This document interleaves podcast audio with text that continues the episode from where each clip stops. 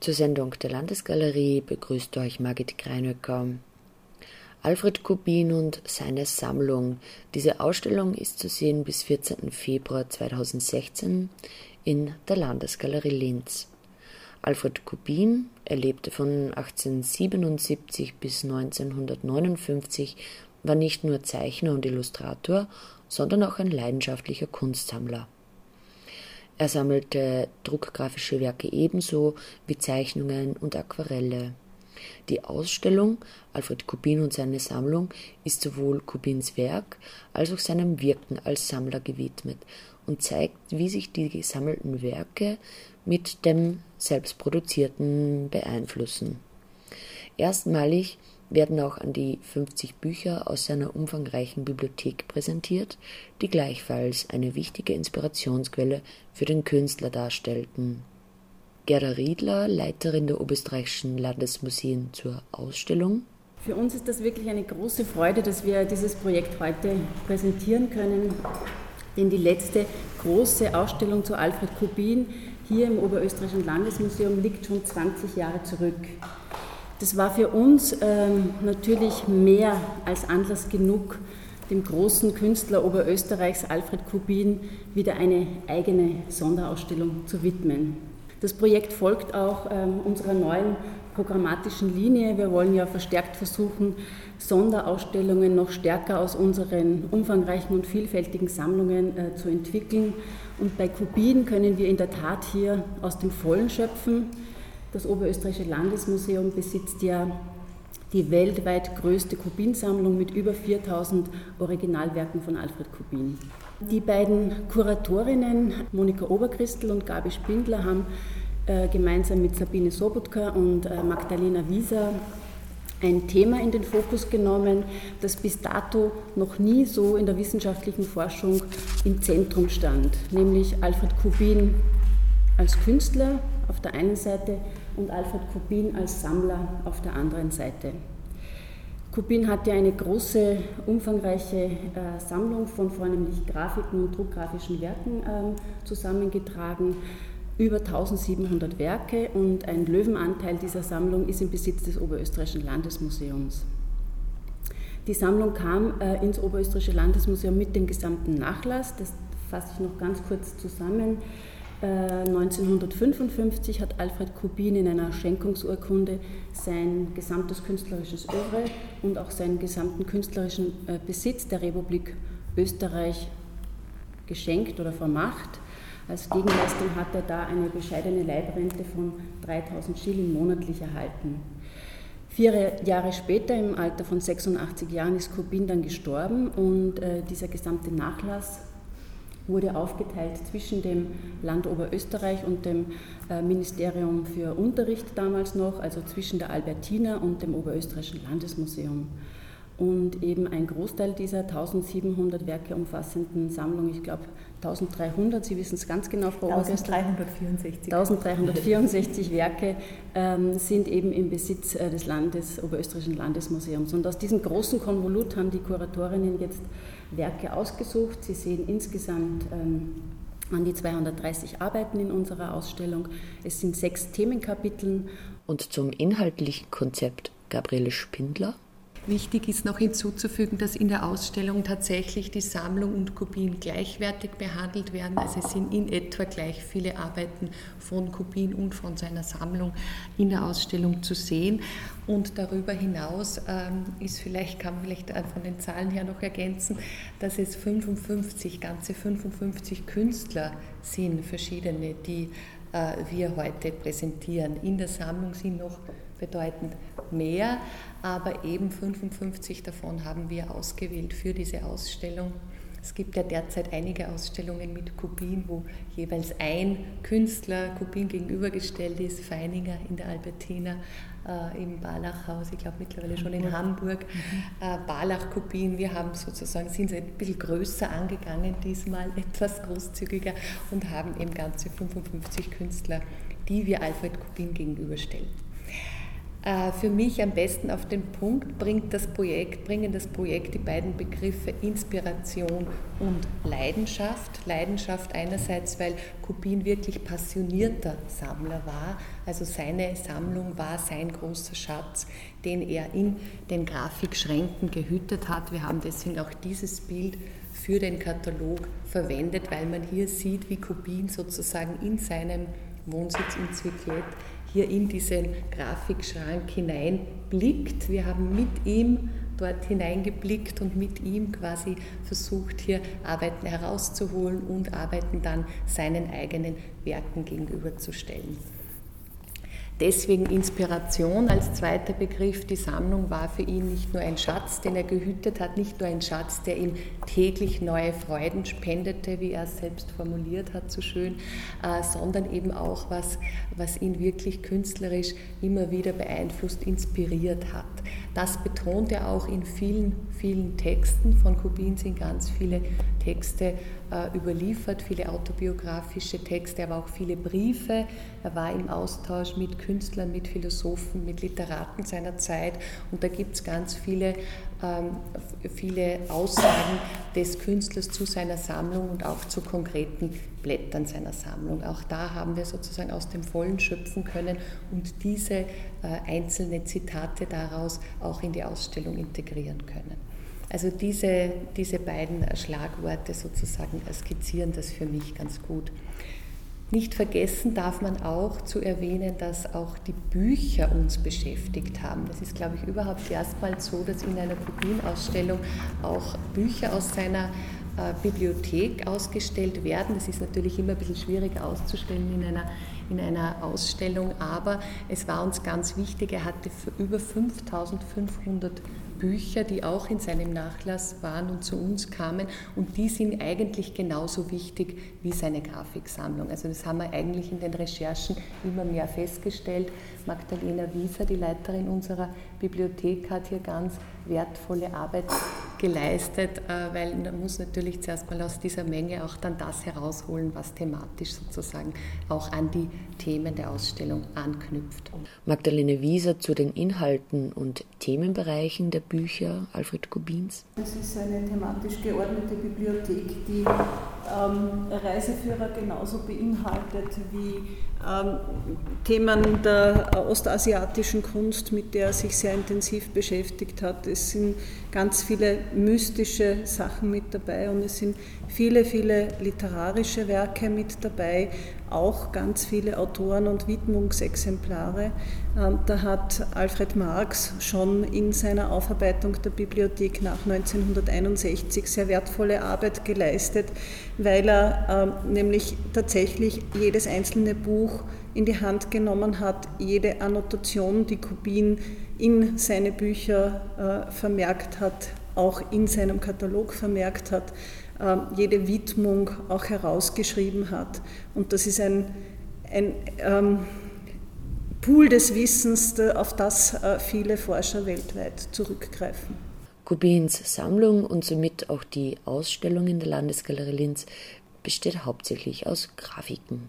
Er hat sie, wie gesagt, auch in diesen Schränken verwahrt. Er, hat sie nicht, äh, er hatte sie nicht in seinen Räumen quasi ausgestellt oder aufgehängt, sondern er hat sie in diesen Schränken verwahrt und hat sie immer wieder rausgeholt und sich immer wieder von neuem äh, mit diesen Grafiken beschäftigt. Deshalb ist es eine Ausstellung, die limitiert ist. Sie wird in den nächsten drei Monaten bei uns gezeigt, dann noch in einer zweiten Station in Regensburg, wo wir uns sehr freuen, im äh, Kulturforum Ostdeutsche Galerie in Regensburg wird die Ausstellung dann im nächsten Sommer gezeigt und dann verschwinden diese Blätter wieder für mehrere Jahre im Archiv, weil die Ausstellungsdauer für Grafik gibt es diesen Schlüssel sechs Monate in fünf ja, Jahren? Oder? Also in insgesamt von zehn Jahren darf man Grafiken maximal sechs Monate genau. ausstellen. Genau. Also jetzt besteht die Chance, die so lange verborgenen 230 grafischen Arbeiten zu sehen.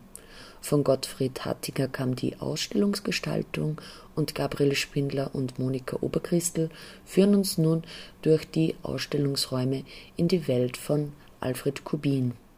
Wir befinden uns im ersten Themenraum. Also ganz grundsätzlich ist mal die Ausstellung nicht chronologisch gehängt, das werden Sie sofort und unschwer erkennen können mit den ersten Blättern. Chronologie war auch etwas, was Kubin nicht sehr interessiert. Also die Entstehungsjahre, die, die Blätter haben ihn fasziniert oder eben nicht. Äh, es war ihm aber die Entstehungszeit dann nicht primär ein Anliegen. Deshalb auch bei uns eben nicht chronologisch, sondern thematisch geordnet. Der erste Raum beschäftigt sich mit dem Thema Gesichter und Gesichter haben wir ihn genannt, also mit dem Thema Porträt, mit Menschendarstellungen, Gesichtsdarstellungen. Die Sammlung ist relativ reich an Porträtdarstellungen, also das ist interessant, weil Kubin selbst ja eigentlich nicht so der klassische Porträtist war. Ähm, Dennoch haben ihn Gesichter fasziniert. Das kann man so sagen. Gesichter finden sich in allen Phasen seines Werkes und sie sind meist sehr ausdrucksstark, eindringliche Blicke und eben wirklich expressiv sozusagen gestaltete Gesichter. Hier gibt es auch schon die erste ganz wunderbare Gegenüberstellung eines Blattes von Max Beckmann zu einem Blatt von Alfred Kubin. Mit Max Beckmann war Kubin bekannt und sie haben sich immer wieder ausgetauscht und es finden sich eben auch mehrere Druckgrafiken von Beckmann in der Sammlung von Kubin. Diese Gegenüberstellungen sind uns in der Ausstellung besonders wichtig. Wir wollten nicht einerseits die Sammlung und andererseits Kubin zeigen, sondern tatsächlich diese, diesen Inspirationsfluss gewissermaßen deutlich machen. Ein sehr schönes Blatt von Werner Berg. Werner Berg ist natürlich eine andere Generation als Kubin, aber er hat ihn in den 50er Jahren bei seinem letzten Ferienaufenthalt 1956 noch kennengelernt, hat ihn in Kärnten besucht und das Blatt enthält auch eine Widmung an Alfred Kubin von Werner Berg. Alle diese Blätter erzählen natürlich Geschichten über die Hintergründe, über die, also bei den lebenden Künstlern natürlich, über die Hintergründe der Beziehung zu Alfred Kubin. Dann finden Sie in dem Raum auch drei der Leihgaben. Also wie gesagt, alle Bilder in der Ausstellung bis auf vier Blätter stammen aus unserer Sammlung. Die vier Leihgaben stammen aus der Albertina. Darunter dieses schöne Blatt von Prokoschka, eine Kreidelithografie von Wolfgang Hurlit zeigt, gibt es natürlich den Linz-Bezug, Wolfgang Hurlit, und die sich in eine Reihe einreiht von ganz wunderbaren Porträtdarstellungen. Hier in der Mitte haben wir versammelt eine ganze Reihe von Künstler, Selbstbildnissen von Beckmann, Louis Corinth war ein ganz wichtiger Künstler in der Sammlung Kubins, da gibt es glaube ich an die 200. 197, 197 Blätter, Blätter von. Blätter hatte er von Louis Corinth. Ja.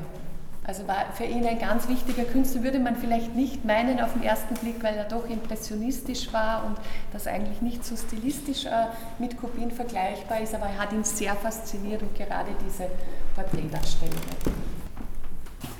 Jacques Ernst Sonderegger kommt auch noch mehrfach, ich sage es schon jetzt dazu, auch ein ganz wichtiger Künstler in der Sammlung Kubins, ansonsten ein kaum noch äh, rezipierter eine kaum noch rezipierte äh, Künstlerpersönlichkeit, aber Kubin war fasziniert von seiner Arbeit, hat ihn auch persönlich gekannt, hatte persönliche Kontakte mit ihm und, und hat einfach auch wirklich sehr viele Blätter von, von Jacques Ernst Sonderegger. Also der Erfolg von Künstlern war ihm nicht wichtig, es war seine persönliche Faszination eigentlich, das, was gezählt hat für ihn. Als Abschluss des Gesichterraumes geht es schon in Richtung Tiere. Kubin hat also selbst gesagt, dass er oft bei, bei Menschen, wenn er die anschaut, dieses Tierähnliche sieht. Hier dieser Hamstermensch, der ja ganz klar tiermenschliche Züge trägt. Bei den Tieren ergeben sich auch ganz wunderbare Gegenüberstellungen. Da gibt es eine ganz schöne Serie, ganz, ganz klein, aber wunderbar von Solis Virgil, ein Künstler des 16. Jahrhunderts, der in Kubins Sammlung vertreten war. Und einzelne dieser Tiere finden sich dann eben in unterschiedlichen Formationen und in unterschiedlichen Beispielen aus dem Werk von Kubin wieder. Also das ist so diese, diese Reihe der Gegenüberstellungen, einzelne Vögel oder Insekten, so dieses, das, was wir als Getier in dem Fall bezeichnet haben. Die Raumtitel übrigens sind auch immer beziehen sich auch immer auf Begriffe von Alfred Kubin, die man entweder in seinen Texten oder in seinen Bildtiteln findet. Äh, also wir haben den Raum jetzt nicht einfach einfallslos Tiere genannt, sondern in dem Fall wilde Hengste und Getier, die wilden Hengste, zu denen führe ich Sie jetzt. Hier war Kubin vor allem begeistert von Hans Baldung Grien, ein ganz bedeutender Künstler in der Nachfolge von Albrecht Dürer, hat in Dürers Werkstatt gearbeitet. Ähm, und diese Pferdedarstellungen, da spricht er von grandiosen Pferdedarstellungen von Hans Baldung, Hans Baldung, wie braust da das Blut und so weiter. Also da ist er wirklich äh, höchster, von höchster Begeisterung und hat dann eben ähnliche Pferdedarstellungen in sein höchst eigenes Werk übernommen. Das ist immer ganz wichtig, auch dazu zu sagen, es geht uns jetzt weniger in der Ausstellung darum, aha, von dort hat er sich das abgeschaut, sondern es geht uns einfach um Anregungen. Kubin war ein höchst eigenständiger Gestalter, der natürlich alles zu seinem eigenen sozusagen ähm, in sein eigenes eingebaut hat. Aber die Anregungen und die Begeisterung für Künstler war klar und die sind in dieser Ausstellung sicher sehr deutlich zu sehen. Ja, in diesem Bereich haben wir verschiedene Schlangendarstellungen zusammengeführt. Ähnlich wie die Pferde sind die Schlangen ein ganz wichtiges Motiv. Eine sehr schöne Gegenüberstellung finde ich ein Blatt von Edward Munch mit im Vergleich zu zwei Kubinarbeiten, wo also ganz eine ganz ähnliche formal kompositorische äh, Darstellung hier mit Schlange, die eben seinen, einen Menschen so umfängt, äh, bei Munch eben vorkommt in diesem Lithografiezyklus Alpha und Omega und das eben sich bei Kubin wiederfindet, allerdings auch verändert. Hier ist es erstens die Frau, die von dieser Schlange umgeben wird. Äh, auch hier noch einmal eine sehr, auch sehr verführerisch dargestellte Frau, sozusagen fast platt, aber eben doch äh, auf, diese, auf diese sexuellen Reize anspielend, äh, während es eben bei Munch der Mann ist, der diese Schlange erwürgt, die eben seine Frau, in dem Fall äh, die Omega, bedroht. Das Thema Frau bei Alfred Kubin insgesamt ein unerschöpfliches, kann man fast sagen. Also Frauen kommen sowohl in allen Phasen seines Werkes vor, als auch in ganz unterschiedlichen Konnotationen. Ein Thema natürlich in dieser Zeit ist diese femme fatale. Das war so zur Jahrhundertwende ja so ein Motiv. Ja. Also diese Frau, die einerseits verführerisch und gleichzeitig aber eben die ist, die dann äh, eben die, die Fatale, die dann auch die Unglücksbringerin letztlich ist. Da gibt es ein paar Darstellungen, die, die, die, die, das ganz schön belegen in seinem Werk, Schlangendame, Idol äh, und eben Gegenüberstellungen, in dem Fall mit Lukas von Leyen oder auch Rembrandt, dieses verführerische, gleichzeitig bedrohliche, gleichzeitig bei Kubin, aber interessanterweise immer auch ein wenig ironisierte. Also wenn man sich das ansieht, dass diese, diese Darstellung äh, Idol, wie die, wie die Männer diese Dame anbeten und sie schon fast ein wenig gelangweilt. Also es wird so auch immer so ein bisschen äh, ins Ironische, ins Karikaturhafte driftet das ab. Der, der, letzte Bereich, auf den ich in diesem Raum eingehen möchte, weil Darstellungen des Sündenfalls, Adam und Eva, Vertreibung aus dem Paradies, waren ganz wichtig in Kubins Sammlung, bilden eigentlich einen Schwerpunkt. Es gibt ganz viele Blätter, unter anderem ein ganz wunderbarer Dürer darunter, 1504, wirklich ein, ein, ein, sehr, mittlerweile auch sehr wertvolles Blatt von Dürer, Hans Baldung Green. Das geht aber bis in die Zeit, bis in seine Gegenwart sozusagen vorn mit, was ist dieser Korinth? Oder ja, Lovis Korinth. Ja, Lovis Korinth, Den genau. also vor allen Dingen ah. schätzte durch seine sehr freien Bibelinterpretationen. Da sind auch in dieser Richtung sehr viele. Genau, und in diese Richtung ging ja auch Kubin. Also er hat auch diese, dieses klassische Sujet, wie man hier sieht, beispielsweise bei der bei der Dame, die da, bei der Eva, die da von der Schlange quasi verschlungen wird. Er hat dieses biblische, diese klassische Ikonografie von Adam und Eva sehr stark aufgeweicht in, in bestimmte Richtungen, sehr frei interpretiert und in verschiedene Richtungen geführt.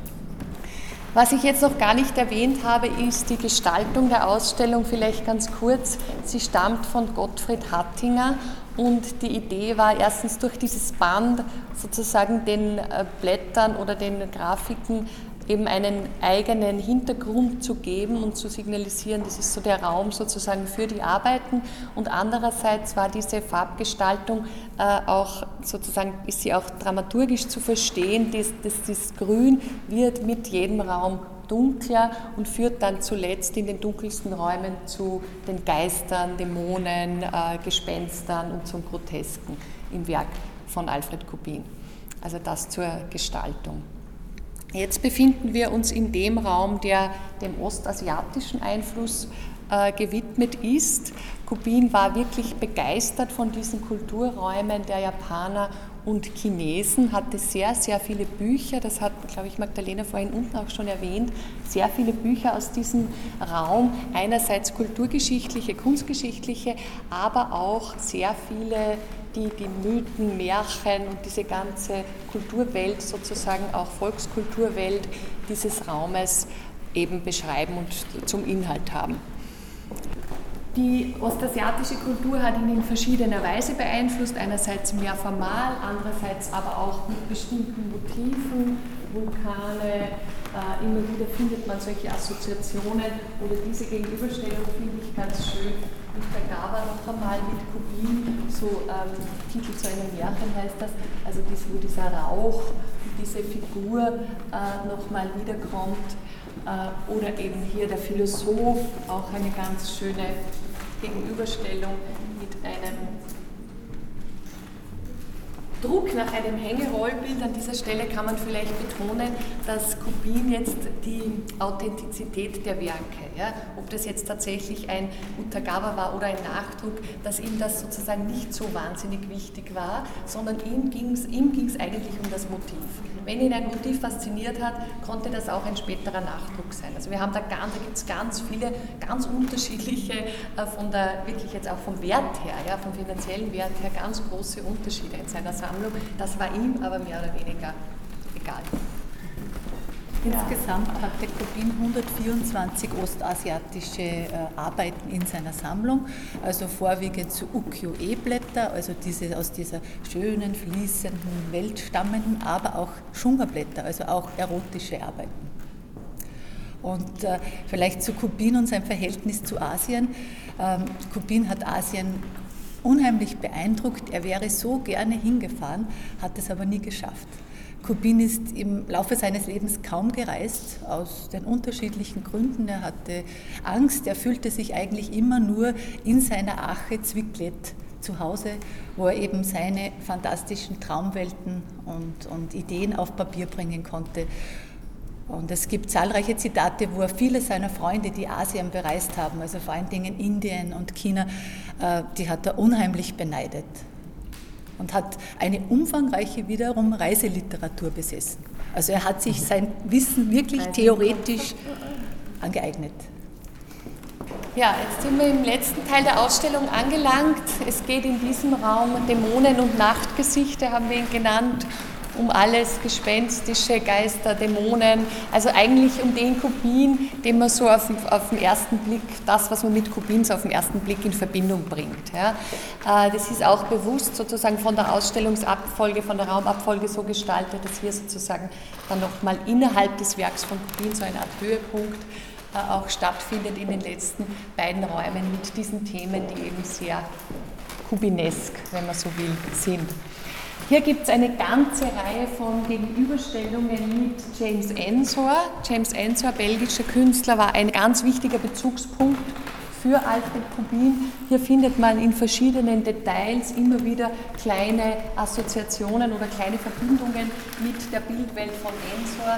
Wenn man sich hier diese Köpfe ansieht, beispielsweise diese übergroßen Köpfe, die dann bei ganz wichtigen Blättergespenster und aus meinem Reich beispielsweise wieder auftauchen.